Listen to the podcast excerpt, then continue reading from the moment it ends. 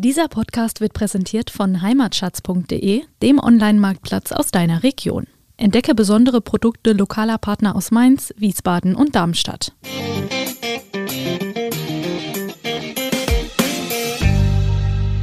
Jetzt mal ganz blöd gefragt mit Thema Rosé. Kann man nicht einfach weißen und roten Wein zusammenkippen? Dann hat man am Ende doch auch ein Rosé oder so. Ja. Ja, das kannst du privat schon machen, wenn du willst, aber in den Handel darf sowas natürlich nicht gebracht werden. Viele interessieren sich für Wein, aber es gibt auch viele offene Fragen. Antworten gibt's beim Wein-Podcast Wein mal eins. Und zwar beispielsweise, warum müssen eigentlich manche Weine in den Dekanter gefüllt werden? Oder Weiß-Grau-Grün. Die Weiße Burgunder Familie hat viele Mitglieder. Wein mal eins, jeden Freitag 16 Uhr. Gute. Ah, hallo Tom. Zweite Folge. Und heute, lieber René, wollen wir erstens, ich habe es am Ende der letzten Folge schon angedeutet, einen mehrfach geäußerten Hörerwunsch erfüllen. Und uns zweitens zu einem aktuellen Trend, auch das hast du in der letzten Folge schon angekündigt, in der Weinszene zuwenden. Mhm. Also wir schlagen dann quasi, wenn man so will, zwei Fliegen mit einer Klappe. Wir sind ja clever. Ja gut. Ja, wir, wir sind ja clever. Ja, also ich vor allem. Die Rede ist von Rosé, Weißherbst und Co. Unter dem Motto Trink Pink hat das Deutsche Weininstitut 2020, also im letzten Jahr, mhm. eine Werbekampagne für Roséweine gestartet. Das nicht von ungefähr, nämlich diese Weintypen oder diese, dieser Weinstil erfreut sich steigender Beliebtheit bei den Weintrinkern in Deutschland, aber auch international. Also Rosé das ist nicht einfach nur ein Wein oder ein Getränk, sondern das ist auch ein Lebensgefühl, ja. So die Leichtigkeit des Seins, ja. Ähm, die ist in dem Fall des Rosés allerdings nicht unerträglich, wie seinerzeit bei Milan Kundera, ja. Unerträgliche Leichtigkeit des Seins. Die mhm. Älteren unter uns erinnern sich noch an diesen fantastischen Roman und den Film, der daraus entstanden ist. Sondern es ist genau Gegenteil. Also die Leichtigkeit beim Rosé und dieses Lebensgefühls ist genussvoll, lebensbejahend, schwebend sozusagen das weingewordene Easy Living. Es ist wie die äh, Lieblingsprotagonistin von mir in diesem Film. Ich bin ein absoluter Juliette Binoche-Fan und das trifft alles genau auf die auch zu. Absolut. So, und was Rosé-Fans freuen dürfte, das Angebot deutscher Roséweine wächst nämlich stetig. Und das ist ja schon mal eine gute Nachricht, nämlich mit Blick auf die Statistik mhm. der Qualitätsweinprüfung. Also das sind alle Weine, die eine amtliche äh, Prüfnummer bekommen, die über die Kammer, die mhm. quasi in den Kammern getestet diese, wurden, diese, Testung durchlaufen. Und da stellt das DWI, also das Deutsche Weininstitut, fest, dass die qualitätsgeprüfte Roséweinmenge 2020 im Vergleich zum Vorjahr nochmal um 9 Prozent oh auf eine Million Hektoliter zugelegt hat. Also da haben, haben wir schon ein bisschen was trinken bei, bei einer Million Hektoliter. Und damit beträgt der Anteil des Rosé an allen qualitätsgeprüften deutschen Weinen 13 Prozent. Ich mhm. halte das für beachtlich. Ich, ja, ja. René, warum ist denn für dich der Rosé eigentlich so trendy? Wie du schon gesagt hast, es hat natürlich auch schon mal primär was mit der schillernden Farbe zu tun, aber auch mit der relativ großen aromatischen Bandbreite. Das ist richtig, ja. Du kriegst ja da alle Geschmackstypen und das hängt auch so ein bisschen mit den unterschiedlichen Geschmacksausprägungen der roten Rebsorten zusammen, weil du kannst ja im Prinzip glaube ich, aus jeder roten Sorte auch ein Rosé oder ein Weißherbst machen. Trifft natürlich auch so ein bisschen den geschmacklichen Nerv, vor allem beim jungen Publikum. Ja die stehen für unkomplizierten Trinkgenuss, sind ideale Begleiter von äh, Sommerabenden, Partys, Grillfäden. Roséwein ist einfach ein Allrounder, ist ein hervorragender Partner für fruchtig frische Sommerbohlen, denk mhm. mal dran. Wobei, ich glaube, gibt es noch Sommerbohlen, das ist schon so ein bisschen oldschool, oder? Ja, äh, aber ich habe, du wirst, du wirst lachen, so junge Leute, äh, die, ich glaube, die entdecken das wieder für sich. Hm. Ja, Oma, also hab, Omas Bowle. So, ja, die nennen das dann irgendwie anders, ja, aber es ist tatsächlich so. Nein, verstehe ich. Man muss ja sagen, eigentlich ist es ja was Erfrischendes und Leckeres, diese Kombi. Und dadurch, dass man da auch durchaus Wasser verwendet und das, das ist ja praktisch eine aromatisierte Schorle, nur in mhm. Großform, mhm.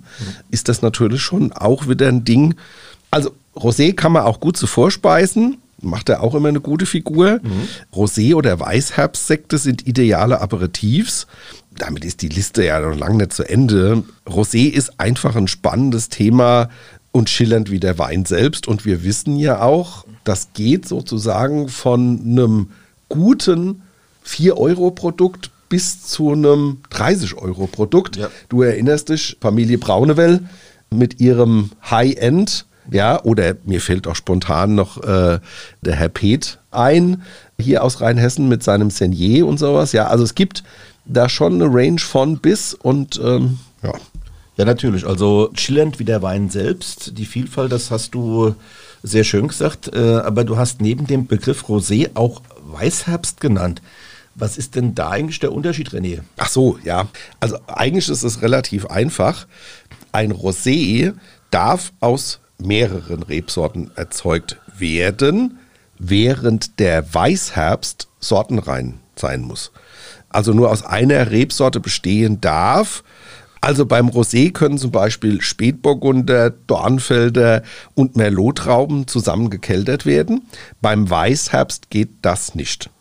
Da gibt es dann, um bei diesem Beispiel zu bleiben, einen Spätburgunder oder einen Dornfelder oder einen Merlot-Weißherbst. Ja, das heißt, da darf nichts zusammenkommen, da hat, hat man nur eine Traube, eine, eine Rebsorte, okay. Ja, also Rosé ist eine Cuvée mhm. und ein Weißherbst ist okay. ein Sortenreiner. Das ist also relativ einfach. Jetzt sind die genannten Rebsorten ja alles rote Trauben, aus denen üblicherweise ja natürlich auch Rotwein erzeugt wird, ja. Woher kommt dann diese wunderbare Lachsfarbe, René, oder das helle Kaminrot? Da gibt es ja ganz viele Schattierungen, mm. aber die sind alle nicht wirklich rot, die sind alle sehr hell. Mm. Wie, wie, geht denn das? Ja, das ist relativ einfach geklärt. Sind die roten Beeren geerntet, werden sie im Kälterhaus erst nur leicht angequetscht, also leicht, beim ja. Rotwein ist es anders, da wird ordentlich gemeischt. Ja, mit Füßen, wenn es geht. Genau. Und diese Maische lässt man dann in äh, den Bütten ein wenig stehen, damit sich die Farbpigmente aus der Beerenhaut lösen und in den Saft gelangen. Mhm. Und wenn der Traubensaft die gewünschte Farbe erreicht hat, presst der Winzer die Maische in die Kälte und der roséfarbene Most wird anschließend zu Wein vergoren. Faustregel – je länger logischerweise die Maischestandzeit, desto intensiver ist die Farbe. Klar, okay. umso länger ich etwas ziehen lasse und extrahieren lasse, ja. sozusagen, umso Weil intensiver. Die Farbe der Bärenhaut und dann genau. ist ausgezogen. Wenn der Winzer sagt, die Farbe ist jetzt erreicht, dann schöpft er das Ganze auf die Kälte und da wird es dann gepresst. ja. ja.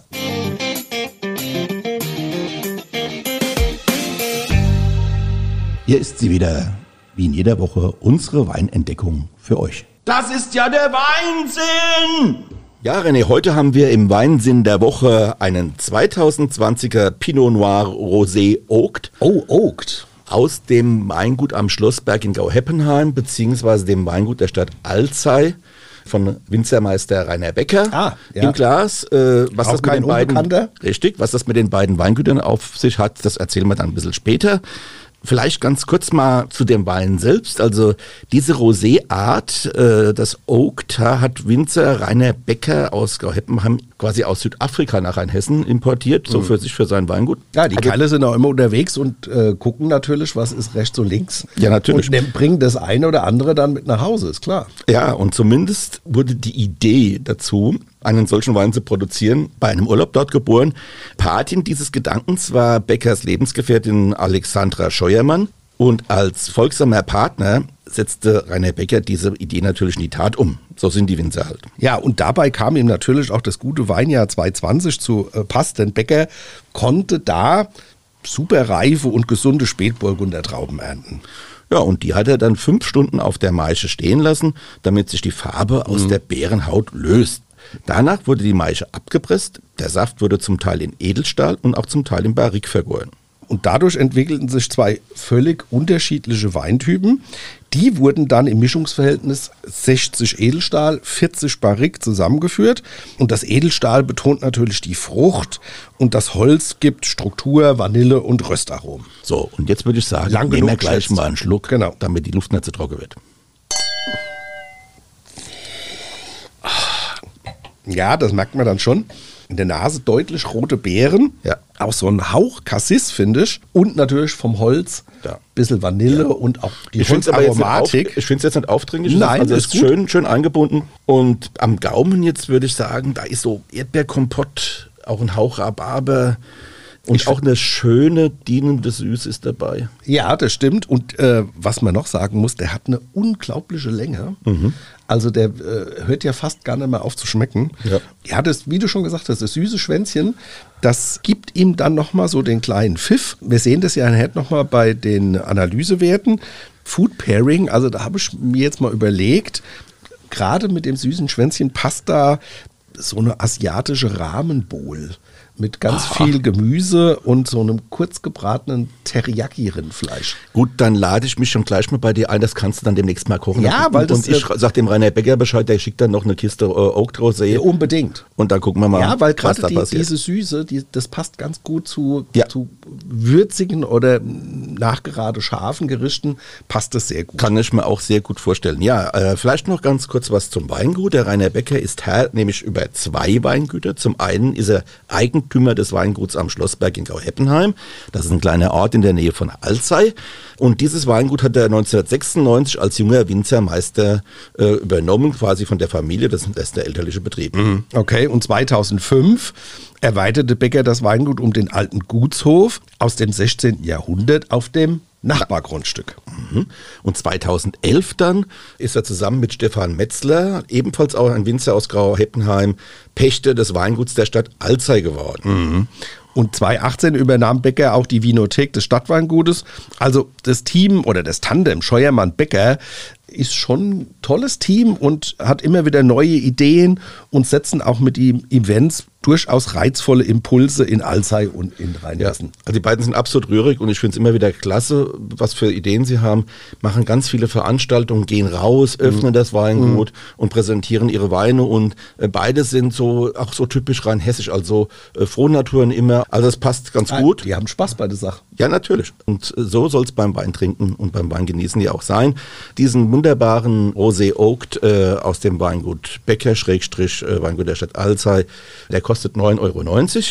Die Analysedaten 12,5 Volumenprozent Alkohol, Restzucker hat er 7,5, Säure 5,7. Ich muss sagen, eine runde Sache. Ja, sehr gut.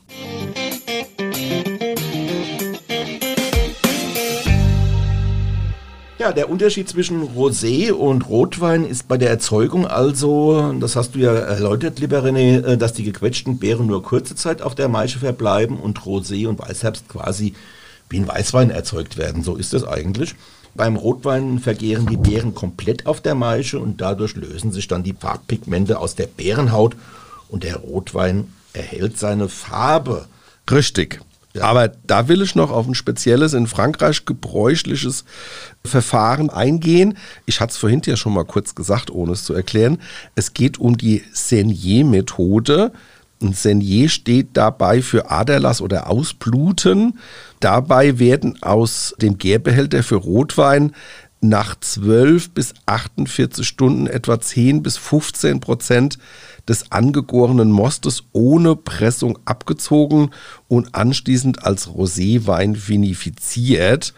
Das hat für den im Gärbehälter verbleibenden Rotwein den nützlichen Nebeneffekt, dass er aufgrund des dann größeren Anteils an Schalen eine höhere Konzentration und Geschmacksdichte erhält. Ein hochwertiger Rosé aus Frankreich ist beispielsweise der Tavel. Du weißt, ich trinke den gerne. Ja, absolut. hole ich mir immer in Weißenburg bei Roi de Vin. Der hat auch einige Jahre, also nee, andersrum gesagt, der hält auch einige Jahre auf der Flasche. Also das ist ein Rosé-Wein, den man tatsächlich auch lagern kann. Das ist bei den meisten nicht so. Das sind Schnelldreher, die sollen ja schnell getrunken werden. Ähm, Stichwort Tavel.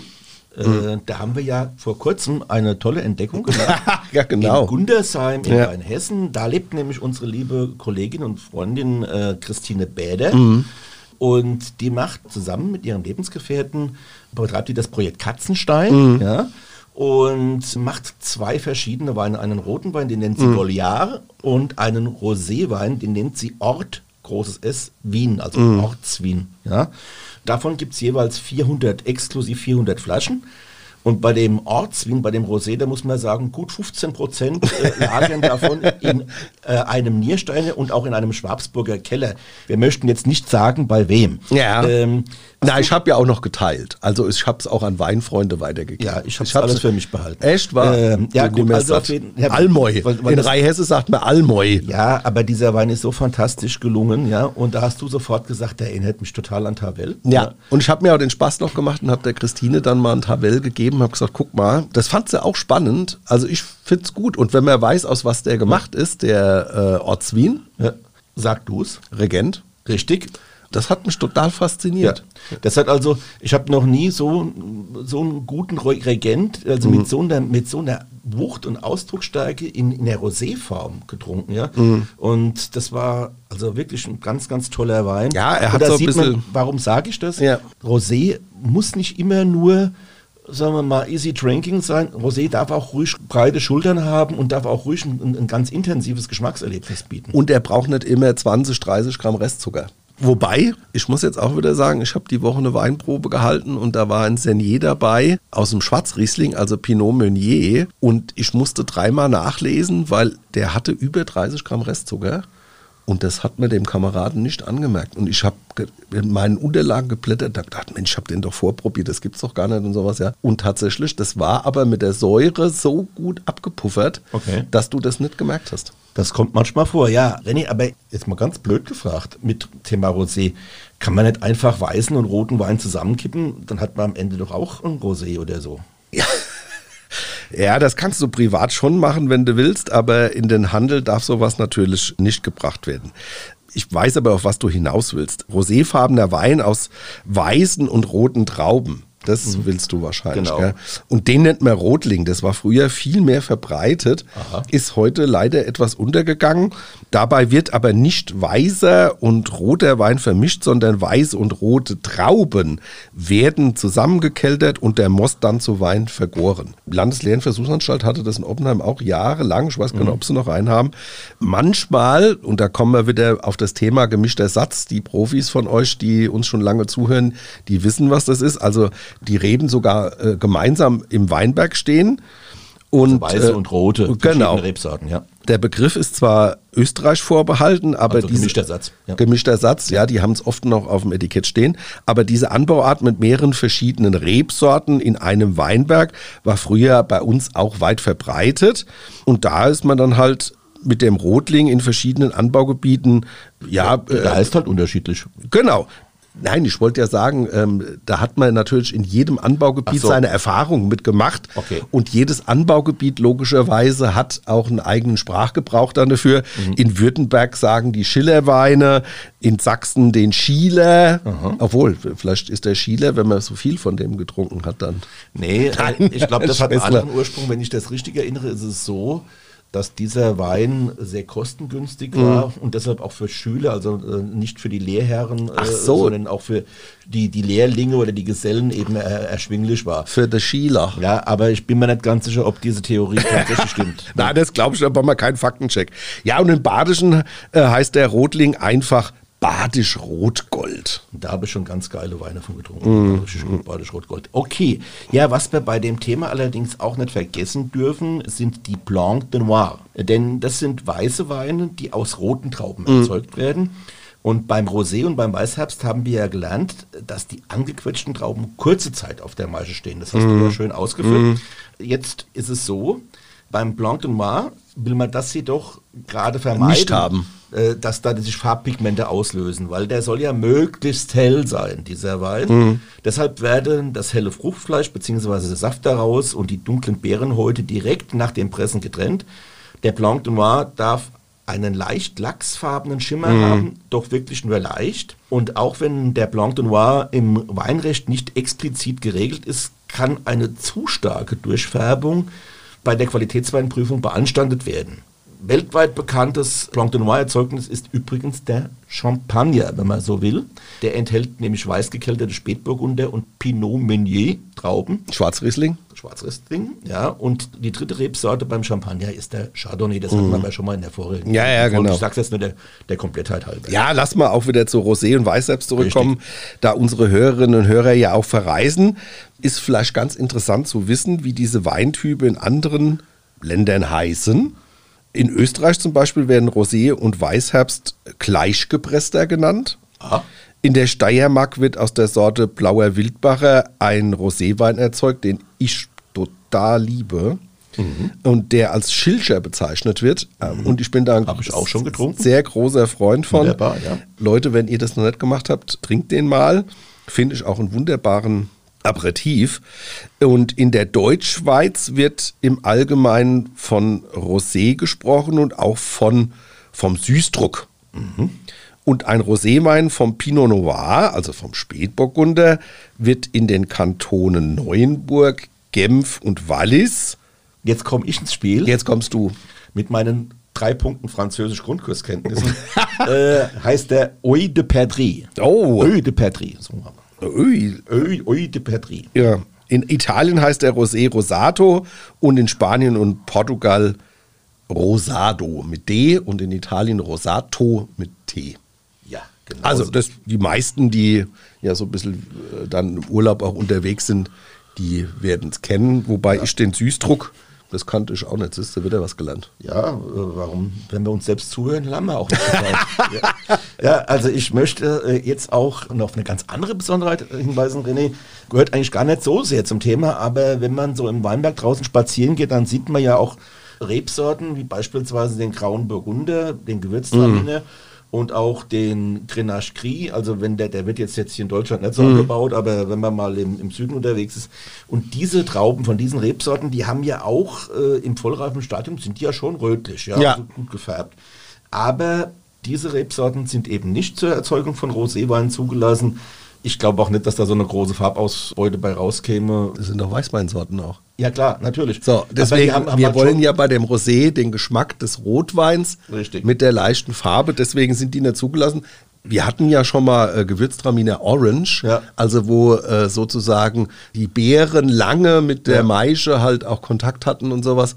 Ja, okay, aber das ist Gut, ja... das ist ja bei den Orangeweinen generell. dass aber da, halt äh, färben. aber äh, nee, spoilern wir nicht, weil wir machen ja genau zu diesem Thema auch noch eine Folge. So, jetzt sind wir wieder ganz schön äh, Abgedriftet. Weit, weit über die Ecke äh, gelaufen. Äh, kommen wir mal wieder zurück zu unserem eigentlichen Thema.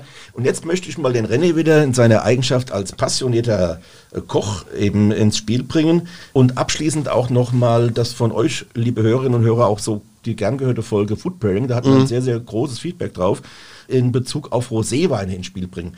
René, Ja, da hatten wir ja schon mal vorhin auch ein bisschen was gesagt. Roséwein sind tatsächlich ideale Begleiter zu ganz verschiedenen äh, Speisen und Gerichten. Aber auch hier gilt, der Rosé ist halt tatsächlich ein Allrounder. Er ist der ideale Partner zu Lachs und anderem Fisch, ob als Vor- oder Hauptspeise. In seiner feinherben und äh, leicht restsüßen, ihr erinnert euch vorhin, da habe ich ja schon mal gesagt, 30 Gramm Restzucker, äh, Spielart passt er super zur asiatischen Küche, Absolut. weil ähm, der puffert immer diese Schärfe durchs Curry und Ja. die anderen äh, Gewürze, durch Chili und sowas, puffert er sehr gut ab. wenn ich da meine sehr unfachmännische Meinung mal abgeben Mhm. darf, das ist generell so auch bei Weißen. Weißweine, die so leicht restsüß Mhm. sind, die sind auch super zu asiatischer Küche. Ja, aber da haben wir ja noch tatsächlich die Kraft äh, vom Rotwein mit Richtig. dabei. Da darf das auch schon mal mit Röstaromen oder sonst wie. gibt ja viele asiatische Gerichten, die mit einer sehr intensiven Würze arbeiten und trotzdem noch was kurz gebratenes dazukommt, sei es Ente, äh, Scampis oder sonst wie. Also man hat oft auch Röstaromen und da ist es schon so, dass man sagt, passt auch der ein oder andere Weißwein. Aber Rosé ist wahrscheinlich noch ein bisschen besser, ist weil wir diese. Kraft Ja. vom Rotwein halt noch dabei haben. Achso, und Kraft, kräftige Rosés, äh, vor allem wenn die auch ein bisschen Holz gesehen haben, das gibt es ja auch, so als Ja. High-End-Produkt, die sind natürlich richtig gut zu gegrillten. Rosé, Weißherbst oder Blanc Noir sollten immer bei einer Temperatur 9 bis 12 Grad serviert werden, können super als Aperitif gereicht werden, vor allem auch in der prickelnden Variante als Seko oder äh, Sekt. Im Sommer dürfen Rosés auch durchaus ordentlich knackig runtergekühlt werden, weil nach dem Motto, warm wird's von selbst. Äh, Roséweine können aber auch am Ende eines Menüs gereicht werden. Stichwort Käseplatte. da passt es schon ganz gut zu halbfesten Schnittkäsen, die jetzt nicht so super äh, aromatisch sein sollen. Mhm. Also Edamer junger Gouda oder sowas, passt das auch ganz gut. Gut, ja, äh, René, Rosé und Co. sind ja echt so quasi im ganzen Kochbuch von vorne bis hinten äh, gegenwärtig.